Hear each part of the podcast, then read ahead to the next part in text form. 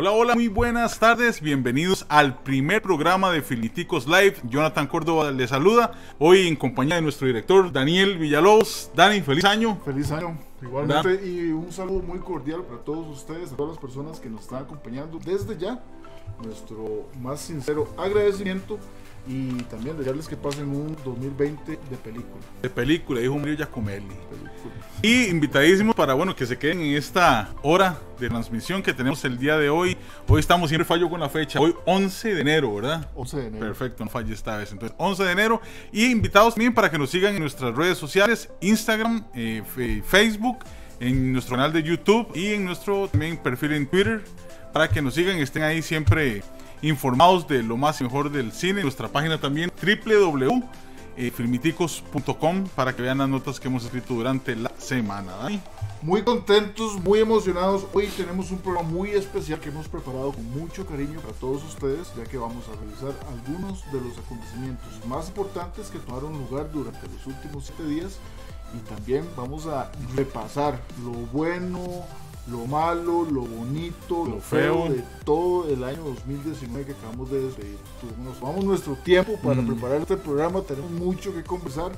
Este, así que esperamos también que ustedes formen parte de esta conversación y nos compartan sus impresiones sobre todo lo que vayamos a desarrollar el día de hoy. Exactamente. ¿Cuál fue? Nos pueden ir diciendo cuál fue la mejor película que vieron este año, la que no les gustó, la que esperaban más y al final resultó ser eh, todo un fracaso. Eh, y, entre todos los que nos comenten y se mantengan ahí presentes durante la transmisión, vamos a estar regalando esta, este DVD de la película Blade Runner 2049. Eh, Ryan Gosling y este eh, nuestro querido Han Solo. Harrison Ford. Harrison Ford. Ana de Armas.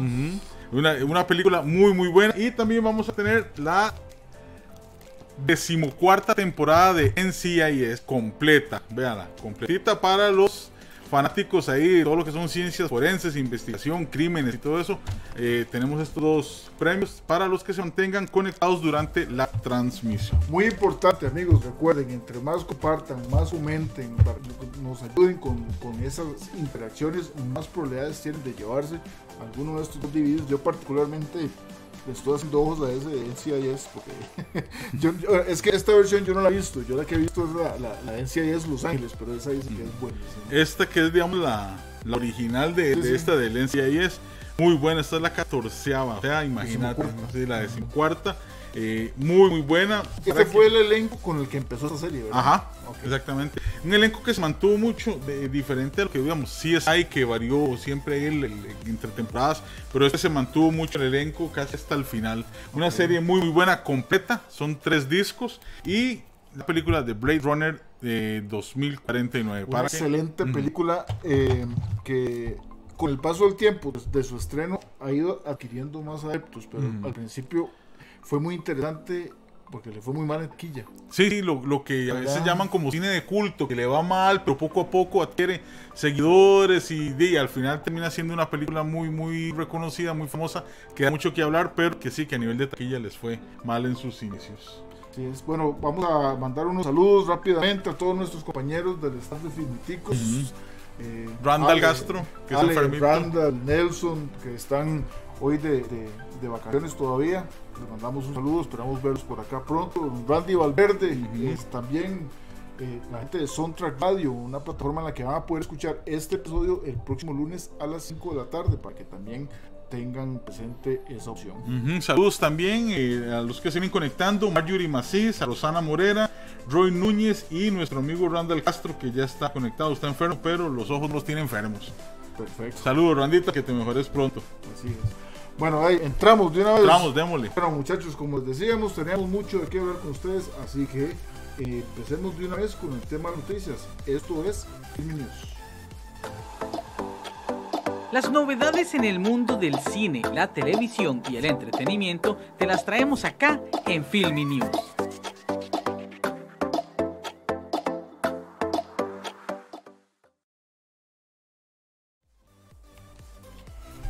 Muy bien, estamos de vuelta, mano, y pucha, eh, tenemos varias cosas de qué hablar. eh, yo quisiera comenzar con una noticia triste, por decirlo así, una noticia que, que pues, de, la que, de la que nos enteramos el día de ayer. Lamentablemente, el genial director, eh, director, disculpen, baterista. de Rush, Neil Peart, eh, falleció. Él tenía varios años de estar eh, peleando con un cáncer Mm. de cerebro eh, y después don, don Neil eh, perdió la batalla, falleció a la edad de 67 años. Este, Estaba activo todavía. La... no, no, es que ya, estaba en- ya estaba en el retiro. sí, Pero la banda, pero- todo. Sí, sí, pero, pero este, eh, muy, muy triste porque, porque sí, pues es, es complicado, ¿verdad? Sí, Es- sí, para los seguidores de esta banda setentera. Eh, de esos casos particulares donde el baterista es el compositor, el que escribe las canciones, ¿verdad? Que no se da mucho. Eh, y una gran pérdida para el mundo de música y especial para los, los seguidores de, de esta banda de rock canadiense. Sí, porque, porque él, como vos decís, es- es- ese detalle de que haya sido el, el- el compositor fue algo inédito para el mundo de la música, ¿verdad?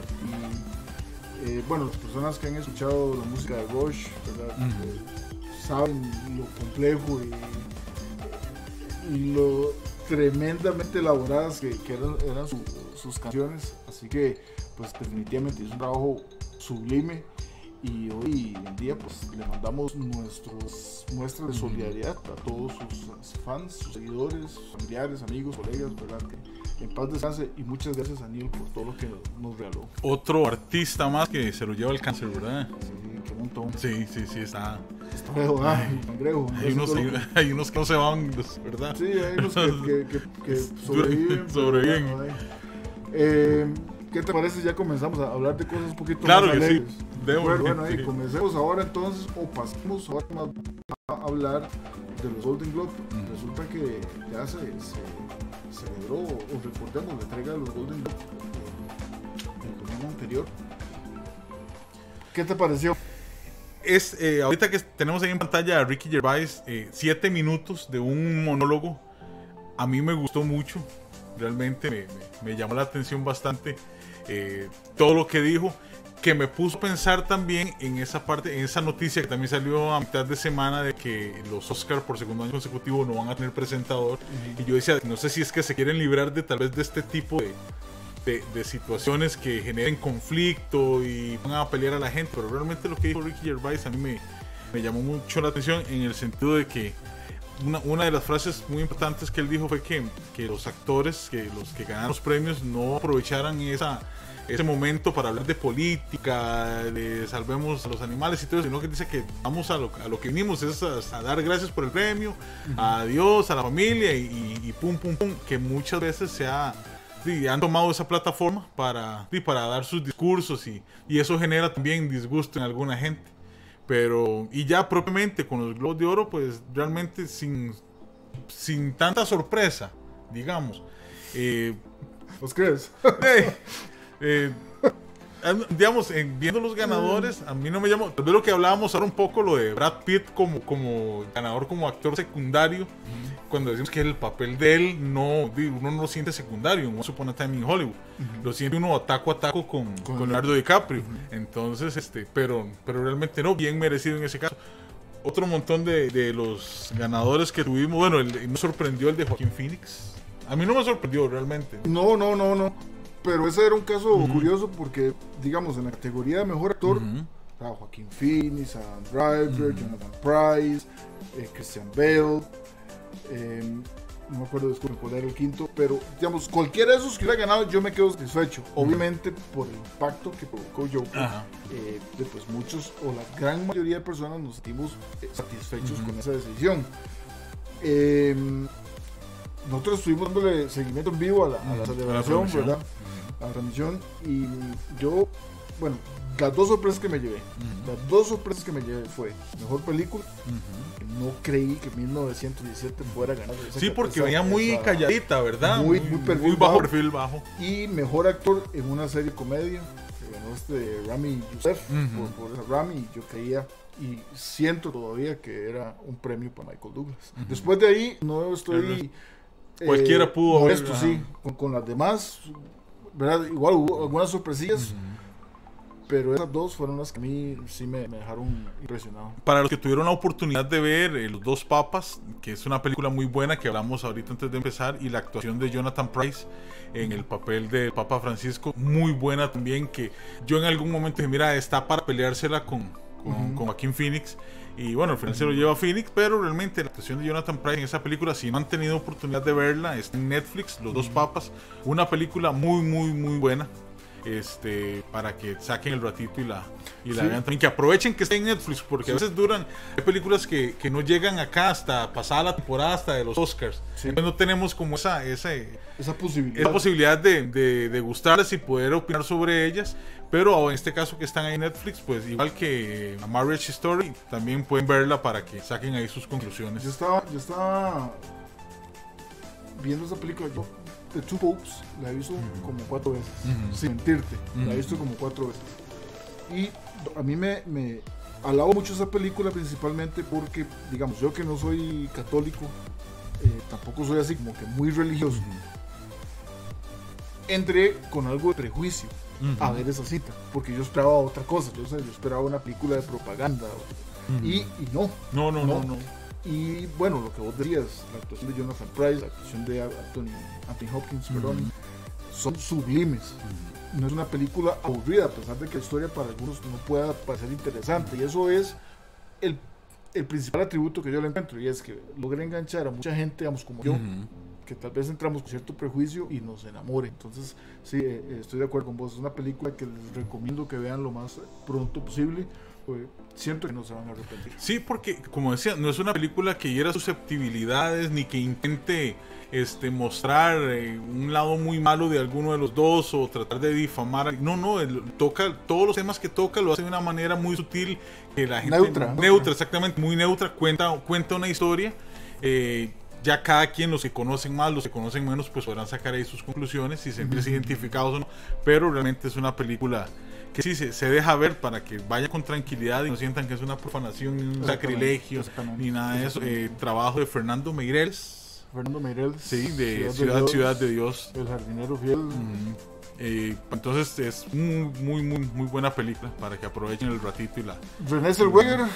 Judy, ¿Cómo te pareció? Nunca me ha gustado René Zellweger, nunca, nunca, nunca, nunca. Ni nunca, en Chicago. Nada, nada, nada, ni siquiera en Irene yo, ni otro yo, ni en, hay otra que se llama Caso 39, que es de terror, que es lo que a mí más me gusta, y no, no, no, todavía no la... En Jerry Maguire tampoco. No, no, no, no, no, no, no, tú me completas. No, no, no, No, no.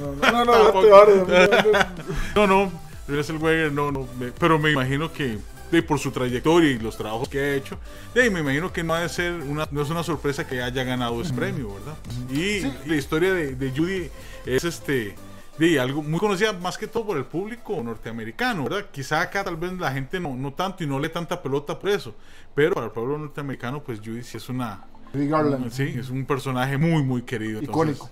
icónico. Entonces por ahí puede ir el asunto también, ¿verdad? Ok, una de las grandes sorpresas de la noche en los Golden Globes para muchas personas. Mejor película animada. Animada. Se la llevó Missing Link, le ganó a Frozen, le ganó a How to Train Your Dragon, le Rey ganó a León. King, le ganó a Toy Story. ¿Qué te pareció? Eh, sí, con solo, porque fue como una histeria colectiva, pues la gente decía que cómo era posible que le ganara Toy Story. Eh, no he tenido oportunidad de verla, pero sí, sí leí comentarios y realmente sí fue una gran sorpresa para, para toda la audiencia. Como digo, hay que ver al final qué toman ellos de los parámetros, hasta como hablábamos, las situaciones eh, políticas, sociales que se puedan tocar a través de, de un, de un producto como estos y haga que, que gane que gane un primer lugar por encima de, de cuatro pesados también, ¿verdad? Sí, no, es que no eran solamente las películas, Sí. sino los estudios, Sí. DreamWorks y Disney, ¿verdad? Entonces eso, eso llamó mucho la atención. Amigos, ¿a ustedes eh, qué les pareció la celebración de los Golden Globes este pasado fin de semana? ¿Qué sorpresas se llevaron? ¿Con qué están de acuerdo? ¿Con qué no están de acuerdo? Háganos saber sus comentarios, sus opiniones y recuerden que también les agradecemos montones si nos hacen el enorme favor de compartirnos esta transmisión. Sí, Marjorie Macis nos dice, está muy interesante, Los dos papas, a mí me gustó mucho, sí es una muy buena película. Alguien tiene voz de trueno, dice Randall Castro. ¿Alguien tiene voz de No- trueno? No, sé. si nos Ah, manda ir ahorita más específico. Está, está jodido de, de- de los oídos Sí. también, entonces está. Sí, dice aquí Marjorie, no me gusta. Caso 39.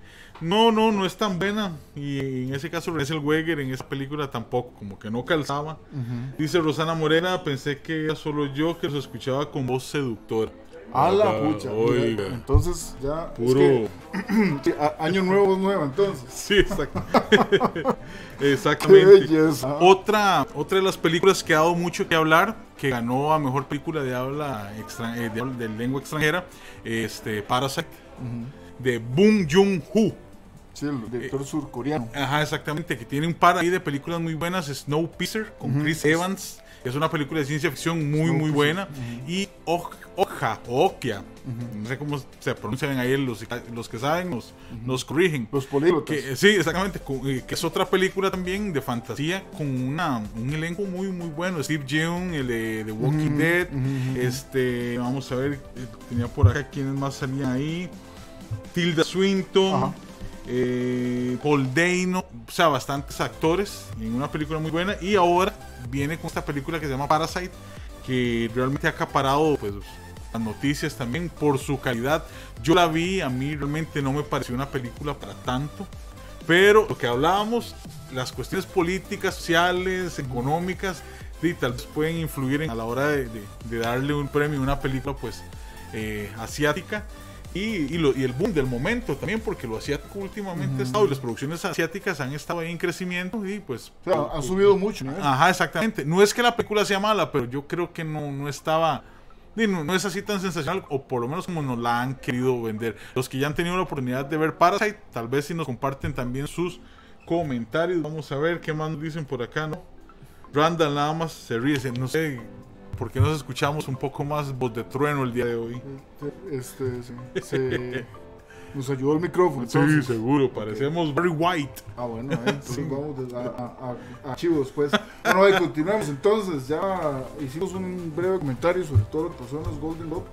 Durante esta semana, eh, Jonas, vos nos hiciste el favor de compartirnos los primeros pósters y algunas imágenes y el primer thriller de The Boy 2. Ujú, Así, titulada para, para Latinoamérica, la película se llama Brahms, The Boy 2.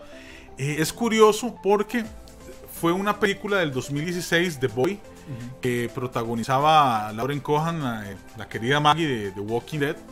Y la película terminó con lo que se llama el cliffhanger, nos dejó ahí como eh, no, no- no terminada del todo.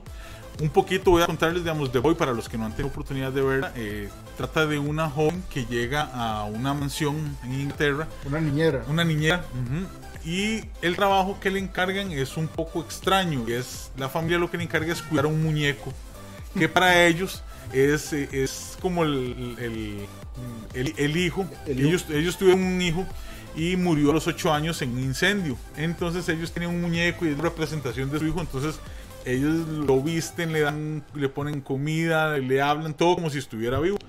Y le encargan a ella pues el, el- el tener que cuidarlo. Le dan unas reglas que ella tiene que cumplir a cabalidad, pero eh, de, no, no las cumple porque ella dice, ¿cómo voy a estar yo cuidando un muñeco y, y darle comida al muñeco? Oye, había que calentarle la comida se le enfriaba y, y Sí, había sí, que arroparlo sí. y todo. Entonces, pero es en el momento en que ella siente que algo empieza a pasar en la casa, que el muñeco empieza a moverse, ella empieza a escuchar eh, sonidos, entonces toma un poco más en serio el trabajo. Y ya después pues se da, se da cuenta de que, que el muñeco Ahí. aparentemente tiene, tiene vida. No les voy a contar más ahí lo que sucede, pero sí nos deja la, la película con, un, con una parte inconclusa. Eh, cuatro años después nos llega entonces The Boy 2, ya sin Laura Cohan, pero eh, viene también con un elenco pesadito, con Kathy Holmes eh, de Dawson's Creek, con Ralph Ineson, para los que lo conocen un poco, es el papá de Thomasin en La Bruja. Eh, y el chico del protagonista de la película es, ya te digo, Christopher Convery. Christopher Convery es el que hace el papel de en Stranger Things del hermano de ya se me olvidó el nombre de la pelirrojita en, una- en uno de los episodios eh, un chico muy bueno que también viene en crecimiento en otros proyectos ok entonces la película nos narra es la historia de una familia que compra una casa sin saber todo lo que ha pasado vos ahora compras una casa y buscas en Google y a ver el historial, qué pasó. Mira, en esas películas nadie se toma el tiempo de, de buscar los antecedentes de la casa. Bueno, y empiezan a ocurrir entonces también otra vez sucesos extraños, el chico encuentra el muñeco, se hace amigo de él y otra vez pues empezamos ahí, no les voy a contar mucho de... Para, para que vayan a verla tranquilo, o vean el trailer o lean la nota también en nuestra página. Este, y se da eh, una situación ahí con, con, con el muñeco y el niño que nos hace preguntarnos si es el, el giro que se dio en la película anterior, lo vuelven a repetir, o por el contrario, pues toman el muñeco y le dan una nueva historia. ¿no? A mí, a mí, digamos, me preocupa porque yo vi la primera película, no, no digo que sea una mala película, a mí me gustó, pero no me encantó. Sin embargo, digamos, tenía sus, sus atractivos en la historia, ¿verdad? Yo que no soy tan aficionado al cine de terror, pero sí me gusta, no, no, no, vamos, no, no, no a nivel que tal vez vos sí lo sos. A mí me encantaba mucho el, el detalle de suspenso que tenía la, la cinta. ¿verdad? Y, y que era algo que sugería que podría ser algo sobrenatural y a fin de cuentas nos dimos que no era necesariamente algo sobrenatural, sino ya algo más como de, de- de- de alguien loco. Ajá, ¿verdad? exactamente, sí. Aquí tengo la impresión de que va a cambiar esa, esa, esa dirección. Y es que eso me preocupa un toque. Sí, para los que, digamos, como, como decimos, para los que somos muy seguidores del terror, no nos compramos tan fácilmente esos Sí. cambios. Que al principio el factor humano es el que influye, después queremos de, con el mismo objeto darle un tono ya paranormal. Por eso habría que ver, eh, los, los escritores dijeron que el material da mucho a ellos. En un principio les preocupó porque cuando ya tenés una película eh, anterior y en esa das el giro principal, en la segunda que vas a contar. Entonces este, creo que se preocuparon por hacer algo diferente, siempre girando sobre el muñeco, que es el personaje principal, y de ahí será esperar a ver que si el tráiler se ve muy, muy planito, lo conversaba con, con nuestro amigo Roy Malesburg, saludos a Roy Malesburg, probablemente si no nos está viendo en este momento siempre nos, nos ve ahí más en la tardecita, y conversábamos de que sí, la- el tráiler es muy, muy, muy planito, que a veces es, en las películas de terror, los trailers casi que nos cuentan todo y nos dan todos los sustos en, el- en ese minuto y medio y llegamos a la película y no vemos nada. En esta di, se ve así como muy planito, esperemos que sea porque la carnita y nos la dejaron para, para poder disfrutarla en la, en la película. ojalá que, ojalá que, ojalá que no nos llevemos una excepción. Eh, recordame, esta está para este año, ¿verdad? También. Sí, febrero, eh, ese sí está para el 20 de febrero. Mira, curiosamente esta película fue retrasada el estreno en dos ocasiones. En julio del año anterior estaba así para julio. Luego la retrasaron porque en julio porque iba a chocar con el estreno de Chucky y el de Annabelle. Entonces no quisieron co- competir con un tercer muñeco. Después la pasaron para septiembre, pero iba a competir también con otras películas y al final dejaron, sí, dejaron para febrero, pero iba a competir con Bloodshot de Vin Diesel, va a competir con, ya te digo, aquí lo tenía. Birds of Prey. Ah, y con Birds of Prey, entonces de, quedamos como que en, en las mismas. Sí, pero es un género distinto. Pero Es un género, es, es otro Sí. público, pero sí está, está interesante. Bueno, hay que ver que, como decimos, qué nos va, qué nos va a deparar. Lo que sí ya sabemos que nos deparó, lo que sí ya de lo que podemos hablar eh, con completa certeza y seguridad es de Drácula. ¿verdad? Porque Netflix estrenó y BBC estrenaron la- la, eh, los tres episodios de esta miniserie que produjeron en conjunto. Que, que Igual por- vos nos hiciste el favor de, de- de escribir una reseña sobre, sobre esta miniserie. la estaba Y creo esperando que con nos estamos ansias. encontrando ahí en algunos puntos. Sí. Ah, ¿Qué te pareció? Mira, bueno, en- empezando con esas curiosidades que, que hablamos en el, el último programa de que normalmente Netflix estrena los viernes. Ajá. Y en esta ocasión fue hasta sábado que la, eh, la serie fue, fue, Lanzada. estuvo, se fue lanzada, estuvo disponible, porque primero la, se lanzó en BBC, en BBC One y este, tres días después ya pudimos verla, los que tenemos Netflix. Realmente tenía muchas expectativas en base, eh, con base en los trailers. Se veía muy buena su, su fotografía, el sonido, todo se veía muy bien sabíamos ya de antemano que estaba que iba a ser muy apegada a la, a la obra de Bram Stoker Mm, para los que no yo que podemos hablar libremente si ya el que no la vio pues Sí, no, ya, ya, ya, ya. semana y media Sí, después, sí. creo. exactamente bueno, y teniendo como referencia que los creadores son los mismos creadores de Sherlock y de Doctor Who. Entonces tal vez para los que han tenido oportunidad de ver eh, esas dos series, eh, más o menos pueden saber cuál es la tonalidad que le dan a, a esta miseria de tres episodios de hora y media. Son como tres películas. Bien podría haber, a- a- podrían haber hecho una trilogía. Me gustó en general, pero realmente si tuviera que por episodios, el episodio, el primer episodio excelente, el segundo episodio muy bueno y el tercer episodio me, Deficiente. me, me, me. Sí, Deficiente. sí. Sí, yo, yo comencé a verla, yo comencé a verla con, con- con mucho interés porque, digamos, por lo que yo he visto en los trailers y como habíamos hablado a finales del año pasado, la- lo- todo lo que vimos nos sugería una muy interesante combinación entre la película de Gary Oldman. ¿verdad? Eh, con lo que fue, con lo que era, digamos, la cinematografía actual. Entonces, eso me gustaba mucho. Vi el primer episodio y me encantó. O sea, fue sangriento. eh, Las referencias. esas- las referencias, esas, esos, este, esas muestras también de, de- de dolor. ¿verdad? De, de miedo. El personaje de Jo- Jonathan Harker, el- el, el que él tuvo, eh, me, me recordó montones, ¿verdad? Lo que hicieron con, con Keanu Reeves en aquel entonces pero o sea, lo, lo mejoraron de una forma increíble. Todo eso me encantó. El segundo episodio, cuando van en el barco, pues también mucho suspenso, mucha tensión, a pesar de que ya sabemos quién es el asesino. Pero cuando ese chavo lo toca a tierra, Ahí se, se, se- Se se descompuso exactamente. Y para, como les dije al principio, los que ya han, han tenido la oportunidad de, de ver Sherlock, eh, que estos mismos creadores, que son, eh, ya te digo, Mark Gatiss y Stephen Moffat, hicieron lo mismo. Se, ca- se cayó al final y eso pasó con Drácula. Yo siento que, di, no sé, quieren compla- quisieron complacer en esos dos primeros episodios a esos amantes del terror clásico y del Drácula clásico y al final meterle di, a, a toda esta nueva generación involucrando el uso de la tecnología, eh, la gente con sus celulares, eh, el- ahora que se, se usa mucho, eh, cuando las conversaciones son por teléfono, te ponen aquí en- a un ladito la conversación y eso que creo que quisieron di, pues congraciarse con, con este nuevo público, pero yo siento que, que no, lograron unir los dos no, mundos. no. No lograron unir los dos mundos. Y es una lástima, ¿verdad? Mm. Porque, bueno, ahora igual, es que estábamos conversando sobre esta serie, hemos hablado mucho sobre, sobre esta serie, porque es, era una de las series que mayor expectativa había creado por el personaje, por la- todo lo que vimos previamente. Este, entonces, eh, Jay, o sea, se, se- se dejaba ver a uno de los Dráculas más perversos que, que podríamos haber visto en los últimos 30 años.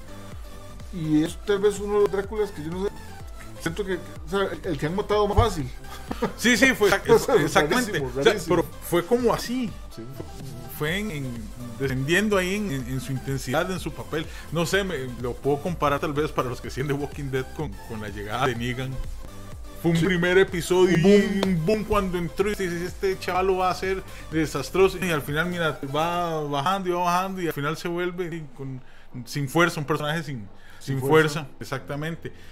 E- En ese sentido, la, la serie tiene cosas muy grandes, como hablamos ahorita, eh, esas referencias de películas anteriores, de, bueno, la de Drácula de, de, de- Coppola, este, también la, la escena esta en la película de, de Peter Cushing cuando se lanza a rasgar ahí las, las cortinas y todo eso, y otro montón de... eh, hay una escena donde Cass Bank, que es el actor que interpreta a Drácula, di, es como ver a, a Lugosi.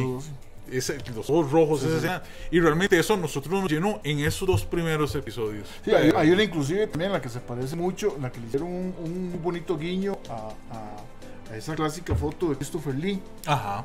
cuando estaba sacando los dientes, Ujú. ¿verdad? Ya, que, que era chivísimo, es así, van a hacer algo Sí, espectacular. épico. Y esperaba uno que ese último episodio fuera sí, boom, pero no, al final, es más, yo estaba viendo, porque él tiene un parecido muy, muy, muy cercano con a Pierce Brosnan.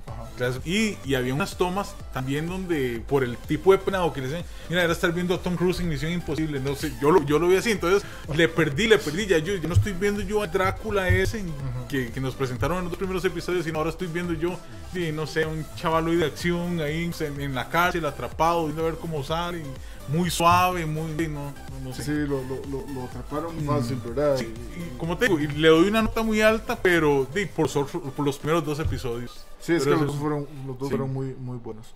Bueno, em, esto era una miniserie y asumo que ya ahí queda. Pero Mira, sí, yo- porque no, no quedan, es que siento que no quedan arcos argumentales ahí para agregar y ya la historia está. No, en, eso estamos de acuerdo, pero lo, que- lo que yo decía, o, o- o lo que ibas, por ejemplo, el año anterior habíamos hablado sobre la, ojalá que, que- que tomaran otros proyectos, ¿verdad?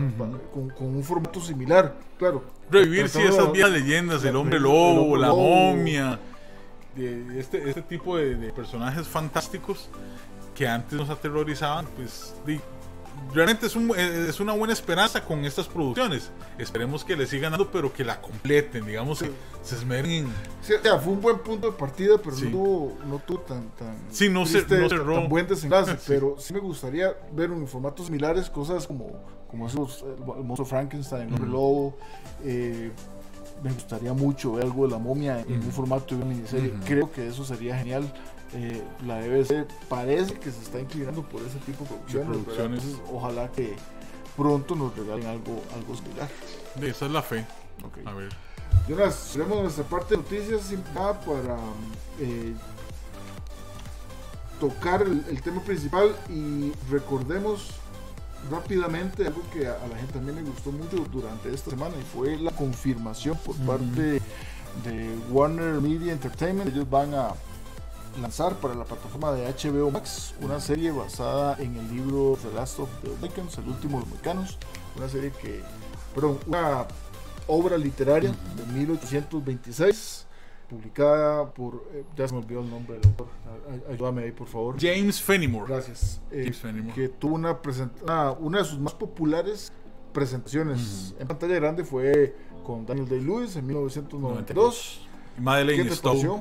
¿Qué- qué- Mira, en aquel momento, de, bueno, una película de, estamos hablando de 20 años más, de 92, 2002, sí, ya Sí. Casi, casi 30. Sí, este, y ahorita acordarme porque en su momento yo la vi y me acuerdo que Daniel Day-Lewis estaba en su apogeo como actor. Bueno, sigue siendo un actorazo. Por eh, supuesto, claro. y, y esa película realmente fue muy buena. Como te digo, con Made- Madeleine Stowe también, que se desapareció después ahí el radar de las películas. Pero una historia muy buena que retrata eh, lo ocurrido en 1757, donde los franceses y británicos luchaban por sus territorios, eh, las colonias inglesas en, en Norteamérica. Entonces, este este, este Daniel Day-Lewis en su papel eh, tienen que cuidar a las hijas de uno de los soldados británicos y ahí se da pues, una historia de amor y de guerra. Muy bien esa película Es- a- tener- tendrí- como hablábamos al principio a veces para el pueblo norteamericano tiene mucha significancia porque es su historia. Es como que tal vez nosotros allá les demos algo aquí de la guerra del 56 tal vez no les no la entiendan mucho no les haga mucha gracia. Pero realmente la película pues es eh, muy buena. Y el libro la novela también cuenta una gran parte de, de la historia norteamericana.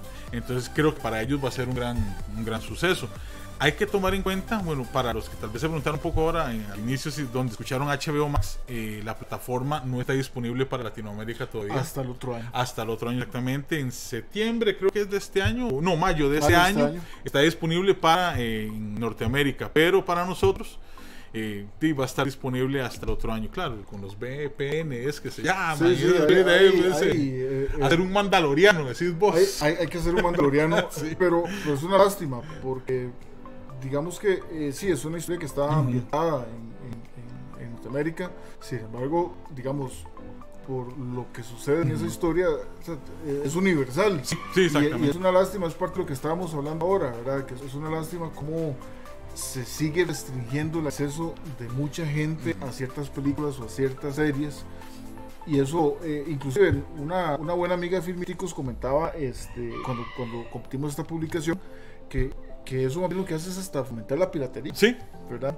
Eh, cuando esta serie salga, yo estoy seguro que mucha gente va a querer verla porque es un material muy interesante. Entonces va- vamos a ver qué sucede. Ojalá que podamos tener acceso a esta serie lo más pronto posible. Sí, ahorita, como dices eso, o sea, la historia, por, por más norteamericana que sea, o ajena a nosotros o a la mayoría, no, no deja de ser eh, menos. Aquí nos hemos tirado vikingos y, Claro. y- y nos gusta conocer un poco más. Y creo Bueno, que es la es- historia de Drácula. Sí, y, y, es, y es una buena oportunidad pues para conocer ahí un poco de la historia norteamericana, esas batallas que se libraron en, en ese, en ese territorio al principio, todas esas colonias, entonces sí va a ser interesante pues poder observarla.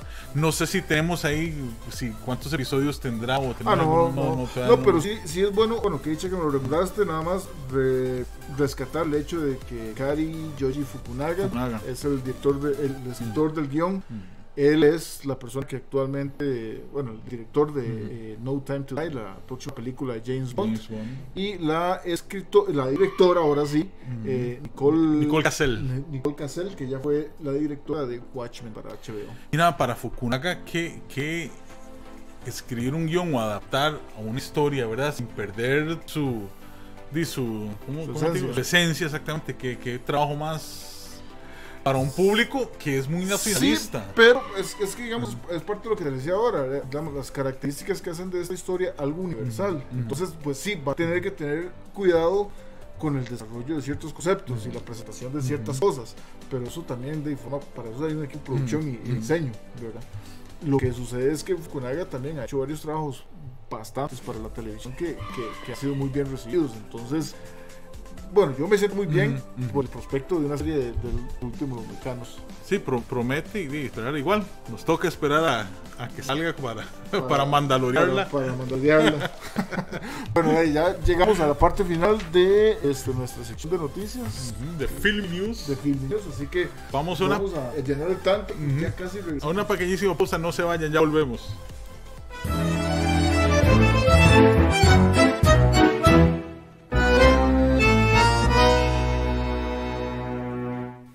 Mientras los filmiticos revisen sus propósitos de Año Nuevo, yo les voy a contar 5 curiosidades de la novela que 20 años después se volvió a poner de moda. Por supuesto que les hablo de Betty la Fea. Esta telenovela colombiana, escrita por Fernando Gaitán, tiene a su haber 28 adaptaciones a nivel mundial, siendo la última de ellas Betty en Nueva York. Todo un Bettyverse. En el año 2010, la telenovela entró al libro Guinness Record como la telenovela más exitosa de la historia, al ser emitida en más de 180 países y doblada a más de 25 idiomas. Debido a su éxito, la televisora RCN decidió hacer un spin-off llamado Ecomoda, pero este no resultó ser tan bueno, llegando a tener tan solo 26 episodios. Aunque en la telenovela no podían ni verse, en la vida real Betty la Fea y Hugo Lombardi fueron esposos, ya que en 1999 Ana María Orozco y Julián Arango se casaron, pero el amor solo duró seis meses. Los personajes secundarios fueron tan bien trabajados que 20 años después siguen presentes en las conversaciones cotidianas, utilizando muchas de sus frases. Tal es el caso de Patricia Fernández y sus seis semestres de finanzas en la San Marino. Freddy Contreras y su Perdóneme, pero discúlpeme. Y don Hermes Pinzón con su célebre frase El diablo es puerco, Betty. Ya el cuartel de las feas... Perdón. Ya los filmiticos están de vuelta con más de Filmiticos Live. La película del momento, la serie de la que todos hablan, la crítica y la polémica en voz de los filmiticos a partir de este momento en Filmy Talk.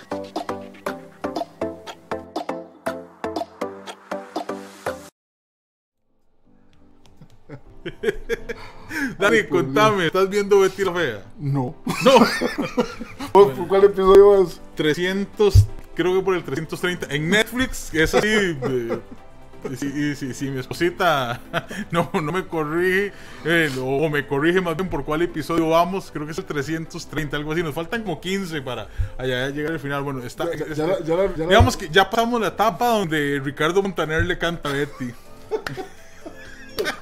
Entonces, un fenómeno, un fenómeno extrañísimo este, el, de Betty la Fea, 20 años y, y, y todavía sigue No volvió a sé. retomar y ahí en Netflix la sacó del baúl, la desempolvó y, y otra vez, si usted escucha gente hablando ahí en la calle de, de, de Ay, Betty. qué increíble, Sí. qué increíble. Yo, yo nunca vi esa vara. Mm. O sea, Uno, uno la veía aquí, así, los pedacillos, porque hay alguien en la casa lo estaba Mm. viendo, entonces no, no, no había cómo Capearla, todo. sí. Pero yo dije, "Sí, ya, ya, nos liberamos, no puede. Y viendo en Netflix, oiga, y con un pegue. Sí, sí, sí, y en el público, digamos, tanto los que la vimos la vez anterior, como un, un- un nuevo, un nuevo público. Y, y como decía ahí en la nota, a modo de chota, este, los son personajes que calaron tanto y la gente es normal escuchar esas frases, digamos, y cuando alguien está hablando de la universidad y siempre sale esa, mire, yo soy seis semestres de finanzas en San Marino, haciendo esas mofas, entonces calaron bastante esos, esos personajes. Ahí para que nos cuenten los que están viendo Betty la Vea, por qué episodio van, solo para chismear nada más, a ver si, si, hacemos todos el cierre juntos. Vos, vos lo que no quieres es sentirte solo. con 330.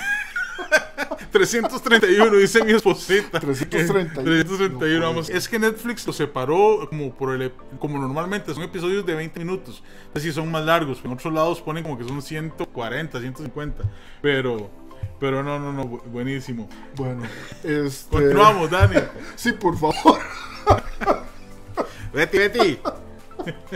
Desgraciado. Desbaración. Continuamos, Dani. Si, si no, aquí nos dan las 8 hablando de Betty. No guarde. Eh, hablemos del 2019. Jonathan, yo con el 2019 tengo una posición un toque complicada. Voy a tratar de. No voy a elaborar mucho, voy a tratar de simplificar mi sentimiento lo más que pueda. Lo que yo sabía y estaba completamente seguro que iba a ser bueno, fue bueno. Lo que sabía que iba a ser malo, fue malo. Pero, lo que tenía dudas, la mayoría, para mí, fue malo. Y muy pocas sorpresas positivas.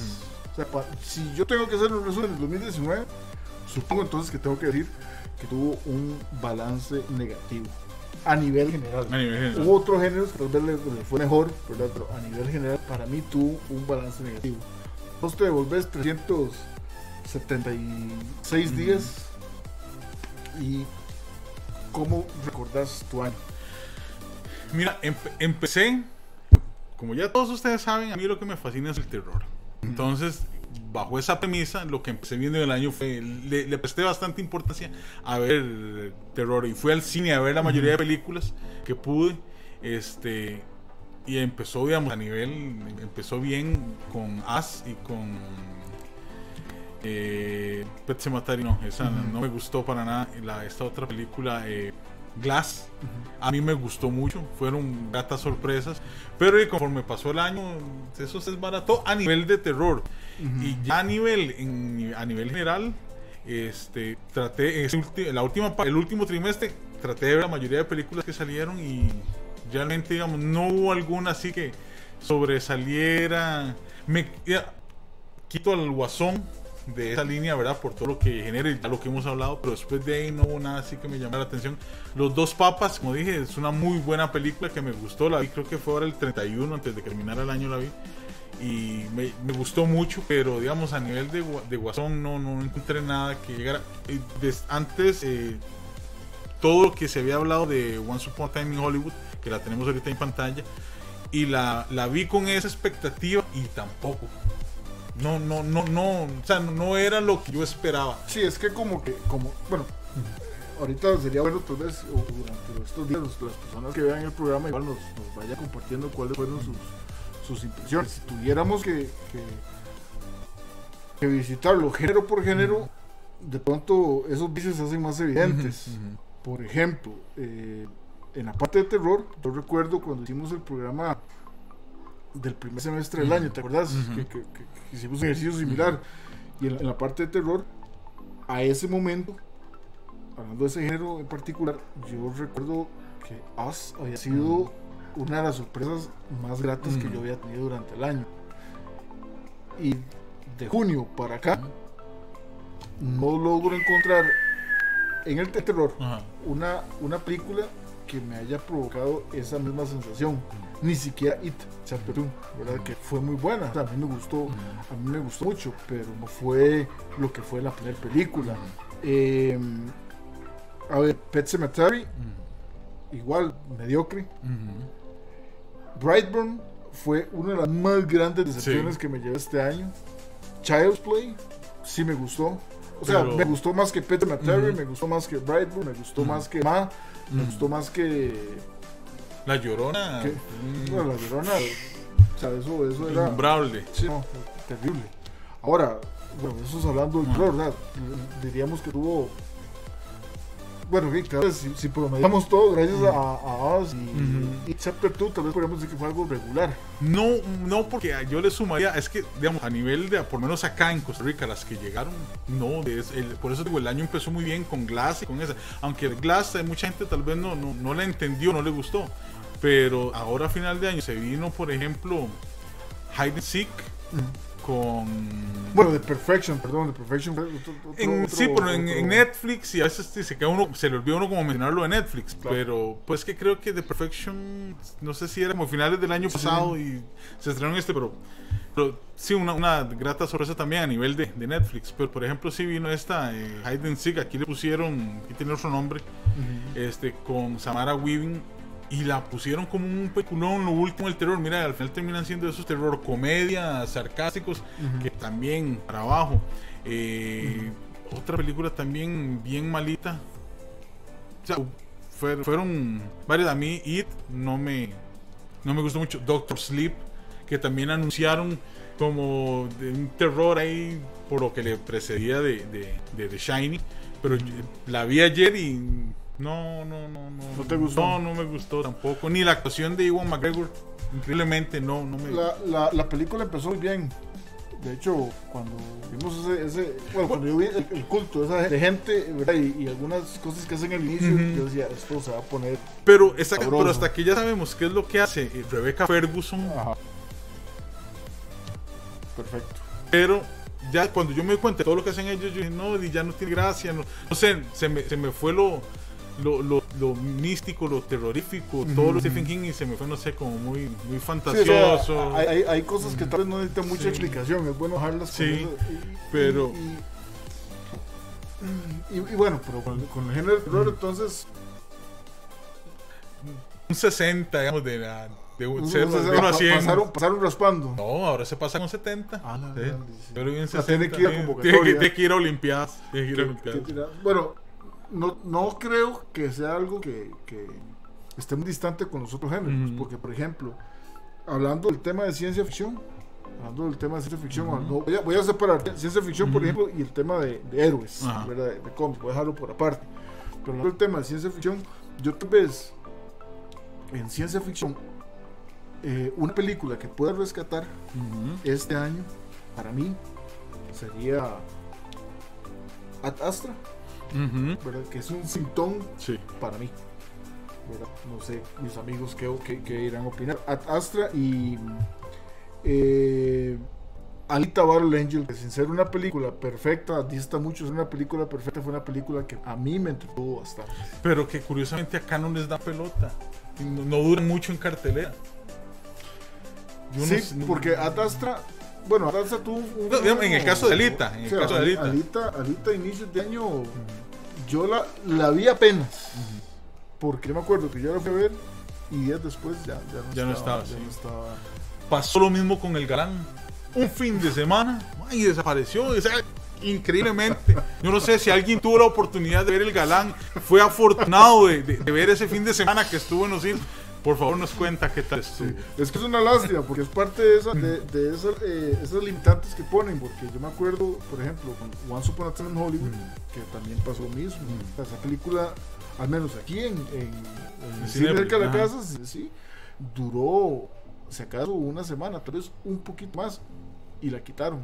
¿verdad? Y es una película, bueno, que igual a mí no me, no me causó la misma sensación que me provocó las otras películas de Tarantino, pero igual ¿verdad? no dejaba de ser una película importante, algo que la gente quería ver y, y- y fue algo corto su, su tiempo en pantalla. Sí, sí, el, paso que tuvo. Ok, pero en ciencia ficción, algún título que te llame la atención, que vos digas, mira, esta cinta a mí me gustó mucho. No, y Ad Astra, pues la comparé mucho con El Marciano de Matt Damon y un poco con eh, Gravity. Entonces tal vez por eso al final siento que no las superó, me gustaron más esas dos, pero sí es una película muy lenta, muy pausadita, hay que tenerle paciencia a esa película, pero sí me gustó, sí me gustó. Eh, de no, sería lo único. Alita la, la, vi tiempo después, ya había pasado como mitad de año la vi. Este, no conozco los antecedentes mucho de, de, de la película, pero. Del anime. Sí, pero uh -huh. digamos que sí me, sí me gustó. Eh, Christopher Waltz, uh -huh. me gustó pues, su, su, desarrollo en, en, esa película, pero no, no, no, no, no sé qué podría rescatar. Si me refrescas, pues a mí se me olvida mucho. Rosa, Rosa también. ¿Qué, ¿qué otras películas tuvimos acá? Bueno, eh, su Terminator. Fate, Mira, que, no, que, no, no, que fue, que fue tal vez una de las mayores sorpresas negativas que nos llevamos este año porque la película, aunque no es mala, o sea, no tuvo una excelente campaña de mercado. Uh -huh. Mucha gente, ya viene Fate, ya viene Terminator, ya viene Terminator, ya viene Terminator, nadie fue a ver. Una de las películas uh -huh que tuvo un importante déficit en, en recaudación. recaudación.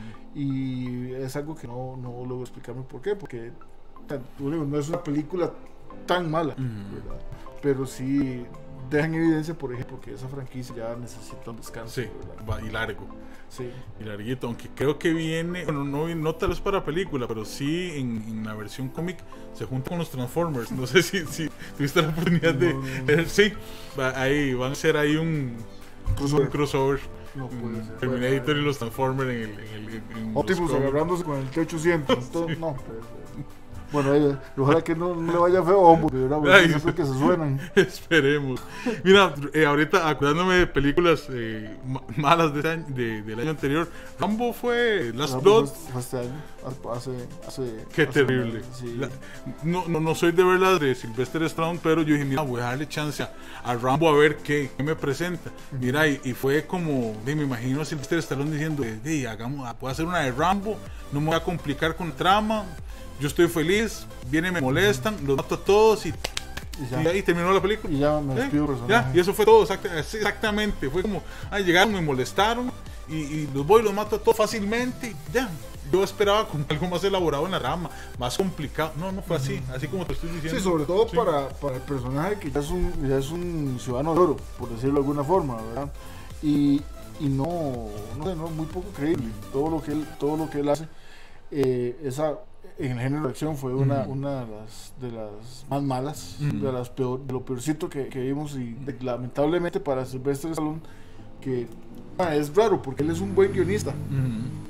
Pero, él es un muy buen guionista, pero no sé, como que ya para lo que es Rambo se le acabaron las ideas y por alguna razón se seguía aferrando a esa, a, a esa propiedad. Por dicho ya, ya no más. Sí, bueno, eh, esperemos, ya, ya no más dice uno, pero en, en vos sabes que esa gente se le mete el agua en día, ah, mira, voy a hacer otra. Sí. Pero él, él, tiene, él tiene pensado ya emprender otros proyectos, sí. ¿verdad? De hecho, creo que eh, por ahí anda uno, un proyecto este, muy alejado de, de, de, de, este tema de la acción. Hay una, hay, una, hay una cinta que él está, que va a ser la próxima de él, mm. este, que, de las próximas, perdón, que se llama The Samaritan. Ajá, The Samaritan. Que está hecha, o sea, está, va a estar basada en un mm. cómic mismo nombre que en filmiticos.com pueden encontrar información no, no. sobre muy interesante. De Samaritan. De Samar Samaritano. Samaritano, sí. Entonces es un papel que le encaja mucho por, por, la biografía del personaje. Mm. Pero después de ahí, sí, ya, ya sabe que vaya, vaya a Sí, que deje descansar a Rocky, a Rambo.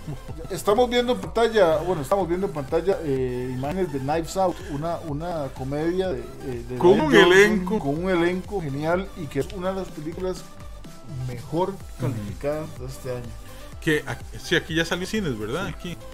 Es curioso cómo. Y, que, y que también dio pelea, uh -huh. tuvo muchas nominaciones. Ana de Armas estuvo nominada. Ana, Ana de Armas estuvo nominada. Eh, Daniel Craig, Daniel mm, Craig, Daniel eh, como, como, mejor, mejor actor uh -huh. en, en, una comedia. Eh, también estuvo nominado no Ryan Johnson. Chris este, Evans, no. No, Chris Evans no. se me olvida el, el guionista, el nombre, perdón. Pero sí, tuvo muy buenas muy buena recepción. Una, una, muy buena recepción y una muy buena presencia. ¿verdad? Es tal vez una de las poquitas cosas rescatables, rescatables del trabajo de Ryan Johnson después de las Jedi, mm. ¿verdad? Eh, lo hizo muy bien, le fue muy bien con... con Nadie le va a perdonar de todo. No, no, eh, no, no, y, y ahora, ya, bueno... Bueno, hablamos de Star Wars en... no, no, no, yo guarde, no. en ciencia ficción. Es, que es, es, es parte de esa tendencia que yo creo que se sigue. Es, por eso es una tendencia, pero ya lo que son sagas cinematográficas, o sea, si las quieren seguir trabajando, tienen que comenzar a trabajarlas con mucho Diferente. cuidado, de una forma muy diferente, porque lo que han hecho con muchas de ellas ha sido un desastre, desde mi opinión. Eh, bueno, de, Star Wars es el, es el- es el mejor ejemplo. ¿verdad? Yo solo con todo el respeto del mundo, pero no terminó bien. Rambo, de, pues no Sí, no terminó bien. bien. Eh, entonces, Terminator no terminó bien. Y tuvo un final.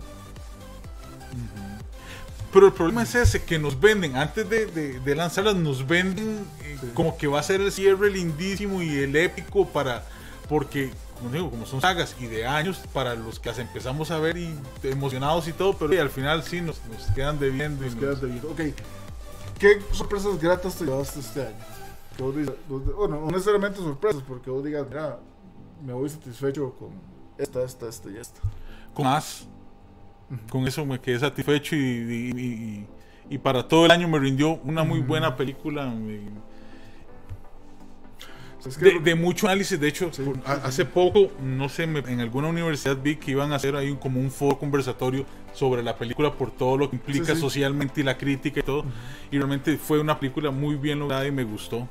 Que eh, en los premios, en los Globe de Oro, creo que hay que criticar un poco que nadie de esa película, por sus actuaciones, en especial Lupita Nyong'o, no fue ni siquiera nominada. Sí. Pero realmente y a mí me gustó mucho la, la actuación.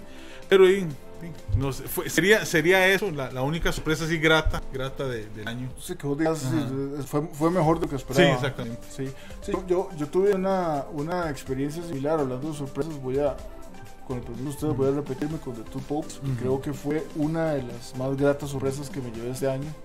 Después de eso, creo que otra grata sorpresa fue Marriage Story. Ujú. Para Adam Driver Adam y Scarlett. Johansson. Scarlett Johansson, que sobre todo Adam Driver en esa cinta tiene un monólogo man, que usted se queda. O sea, le llega, Ab- le absorto. llega. Absorto. Y otra película de Adam Driver eh, de este año que también fue un sorpresón y que espero que pronto puedan verla todos los, que fue una que se llama The Report. The que es Report. una excelente película. Annette Bening, su compañera en el elenco, también fue nominada a los Globos de Oro como mejor actriz de reparto. Ganadora Oscar por sensacional, ganadora Belleza. Americana. Y después de ahí es poco lo que podemos decir. Bueno, Joker obviamente entra en esa Sí. lista de, de- de cosas satisfechas. Eh, en la parte de comedia, sigo insistiendo y, y mantengo mi opinión, aunque no sea un sintón, Mm. una de las experiencias más agradables que tuve este año fue Instant Family, aquella película de Mark Wahlberg. Mark ¿verdad? Wahlberg, Will Ferrell. No, no, Will Ferrell no. Mark Wahlberg y Rose Byrne. Ah, sí, sí, sí, sí, sí, no, familia instantánea, sí, instantánea, que es una cinta de lo. a mí me gustó mucho. Y. ¿De qué otra sorpresa puedo mencionar? Bueno, Glass no fue, no fue una sorpresa, más bien a mí me quedó, me quedó viendo un poquito. De, de esas que tiene, digamos, de esas sagas que tuvieron un cierre un poquito decente, porque siento que le Sí, faltó sí. todavía, pero no tan desastroso como esas otras que hablamos. Bueno, estamos viendo ejemplos de cosas desastrosas. eh, Hellboy, ahora, ahora Hudson Shaw. Que fue Eso es otro que debe también ya como ya, ya darle un descansito. The The Irishman, otro. Un sintón para muchos, pero no lo he visto. Es muy larga, son tres horas y resto de película. De hecho, recomienda, en una página recomendaban verla como si fueran episodios para no ah, saturarse uno tanto. Pero se las trae por el tema de Scorsese y las críticas que ha dado. Entonces, eh, por ahí, pues ese, eso es No, y, y la historia sí, también. Y el elenco que tiene. Pero, pero sí, no, no, no la vi. Tengo que verla para poder hacerle ahí el, el- el análisis. para poder valorarla Ajá. con propiedad. Jumanji, bueno, ya vimos Knives Out, vimos. A ver, eh, Jumanji, de Jumanji 2 hay muy buenas críticas. La gente le gustó mucho, mucho más que la que la 1 y que tengo entendido que quedó abierta para, No puede no. para una para una no tercera. puedo creerlo, no puedo creerlo. The Lion King, otra. des- ¿Sí o no? Mira, es que eh, con, con eso, con, con el, el Rey León tengo un caso. Como es exactamente paralela al- al- a la versión animada, di, no me. ni no menciono nada nuevo. no, no, no, no fue exactamente verla nada más en live action, pero no. Sí, qué, qué, qué raro que John Favreau haya decidido tomar ese camino, no haya incluido, no haya cambiado cositas, ¿verdad? Sí, Porque- de- algún twist ahí raro, pero eh, pero la película sí está muy bien hecha desde el punto de vista visual. O sea, a mí me gustó mucho. que Scar fuera Leona. Sí, bo. sí. Ahora como cambian todo, eh, te quedas como... Porque es que Scar no era una leona mala, ¿verdad? Timón y Pumba. ¿eh? Sí, no era una timona. Sí, pero no, eso sí fue una decepción. Sí, eh, Y es un vacilón porque, por ejemplo, en esa película John Lithgow trabajó muy bien. Sí, Inclusive eh, Jason Clark. O sea, ellos no actuaron mal. sí, no es, no es, es- pero Pero- es el, el guion el que no sé, no, no deja, no deja el desarrollo de los personajes. Película ganadora de los Globos de Oro, mejor comedia. Rocketman. Rocketman. ¿Qué te pareció? Taron Egerton, estrella en ascenso también, Sí, ¿verdad? sí, bastante. Y de, para los que les gusta la música de, de, de Mago de la Maquinita, de, pues se sintieron muy satisfechos. Este año tuvimos también eh, otra película muy parecida, bueno, no sé si la de sí, Bohemian Rhapsody no fue del año anterior, ¿verdad? Porque después se nos vino Rocketman también como un biopic y tuvimos ahí otro tipo de biopic con la película Yesterday que se hace en homenaje a los Beatles, muy buena, una película muy bonita. Este, para es- ver domingo en la tarde, pero De, de- películas independientes, yo me animo a decir que esa fue una de las mejores películas que yo he visto. Yesterday. Sí, porque, porque conoces a los Beatles y, y te emociona. Y no sé, en alguna parte vos decís, mira, que si eso me pasara a mí, ¿qué haría yo? Un día me despierto y, y resulta que Guns N' Roses no existe. Ni, ni sus canciones ni nada. Y yo me las sé todas. Ah, no, yo me voy a poner November Rain y, y, y hago ahí todo el dinero, las escribo y las vendo, pero... ¿Y cantas vos? eh, Sí, sí, sí, yo por lo menos para los que, para los que me conocen y me han escuchado cantar Sweet Shallow Mind en los karaokes, sí, sí, pero, eh, pero jugar. tal, sí, sí, sí, sí, podría tirarme, eh, por lo menos le pongo el autotune. A los video Ali. Sí. Está bien. Ay, señoras Bueno, y señores, estamos. eh, Terror. Entonces, decimos que Us. Sí. Ciencia ficción. Eh, yo me- en ese caso, incluyendo Star Wars, por lo que me gusta a mí, sería como lo mejorcito del, Del año del año. Sí. Ok, eh, comedia. No, hemos No, es que comedia no, no consumo comedia, menos en cines. No has no, no has quitado ninguna. No. Ok, eh, superhéroes. La mejor película de personajes basados en cómics. Y es que, que- Dejemos al Joker fuera porque Sí, es otro formato. es otro ¿verdad? formato, sí. No, estaría entre Shazam Y de Endgame. Pero diría penales que se vayan. Que se vayan a Sí, penales. sí, sí. Ok, drama. En drama. Hemos hablado varios. Mmm, de que, que, que pueda rescatar. O sea, y si no me acuerdo es porque no fue Bonilum. Pues cuando no me acuerdo algo es porque no, la, No, la- la sí. experiencia no fue. Sí. Eh, bueno, y estas películas de live action de Disney, ¿verdad? Estas nuevas versiones, Dumbo, ahora Eh, King, toda esa El, vara. el, el príncipe de Persia, iba a decir. Aladdin. Aladdin. Aladdin. Aladdin me gustó mucho. No soy de consumir ese tipo de película, pero la vi y me gustó porque fue muy apegada a la versión animada y, y me gustó mucho. Y Will Smith es un actor que me gusta. y- la chica esta que sale también en los Power Rangers, Ajá, eh, ajá. se me, se me va el nombre de la actriz. Naomi Scott. Naomi Scott, eh, me gustó también la. No, y la película estuvo bonita. Entonces, en eso de live actions, esa. Ok. Bueno, ahí los filmiticos de oro míos. Mm, Eh. Diría que Us. as- La peorcita, Brightburn. sí. Comedia, eh, pues. Instant Family. Me, me encantó. Em, la peorcita, todas las demás. No vi nada así, ¿verdad? Que me, que me haya dicho. Eh, dramas, lo mejor. Two Popes. eh, seguida muy de cerca por penales, por, eh, por Marriage Story. Las dos producciones que creo que tienen que ver todos. Acción, lo mejor. John Wick, John Wick. definitivamente, no tengo ninguna Sí. duda. No tengo ninguna duda. Y en estos eh, animados, bueno, animados no vimos nada de películas animadas. Eh, eh, How Train Your Dragon para mí fue, me gustó más que Toy Story, me gustó más que Missing Link, me gustó más Mm. que Frozen, me gustó más No, que con mascotas 2. Mascotas es que les- 2. Sí, mascotas 2. Ah. Porque las ven los mis chicos, entonces Sí, sí, y la sí. ponen a cada rato, entonces. Sí, sí. Esa, Entonces, ah, aprendiste a, a- a que te, te gustara. sí, a que me gustaran. Los mascotas 2 me, me, me- me atrae por, por los doblajes, son de las pocas ocasiones en que los doblajes mexicanos me, me gustan. Sí, sí, sí. sí. Difícil, ¿verdad? Este, Sí, bastante. Es que creo que están tirando mucho al marketing de las películas, a la forma, cómo presentarlas, que al contenido. O sea, ya al final les vale porque ya atraparon a la gente, la fueron a ver y aunque las críticas sean malas, pues ya lo hicieron, ya la Sí, gente fue a ya verlas. la gente fue- fue Creo que la esos están agarrando una salida muy fácil y de, de muy poca historia original. Sí, eso es un problema. Sí. Eso, eso ha afectado mucho. Entonces Y ya la gente también se está poco a poco cansando. Sí, exactamente. Entonces la gente quiere ver ya productos nuevos, pero creo que les están perecilla en Hollywood de hacer. Vamos a ver qué pasa en este 2020. Eh, de. Así rápidamente, ese fue nuestro resumen del año anterior. ¿verdad? Perdón, me nada más para tener, me acordé ahorita que le había ahí Midsommar.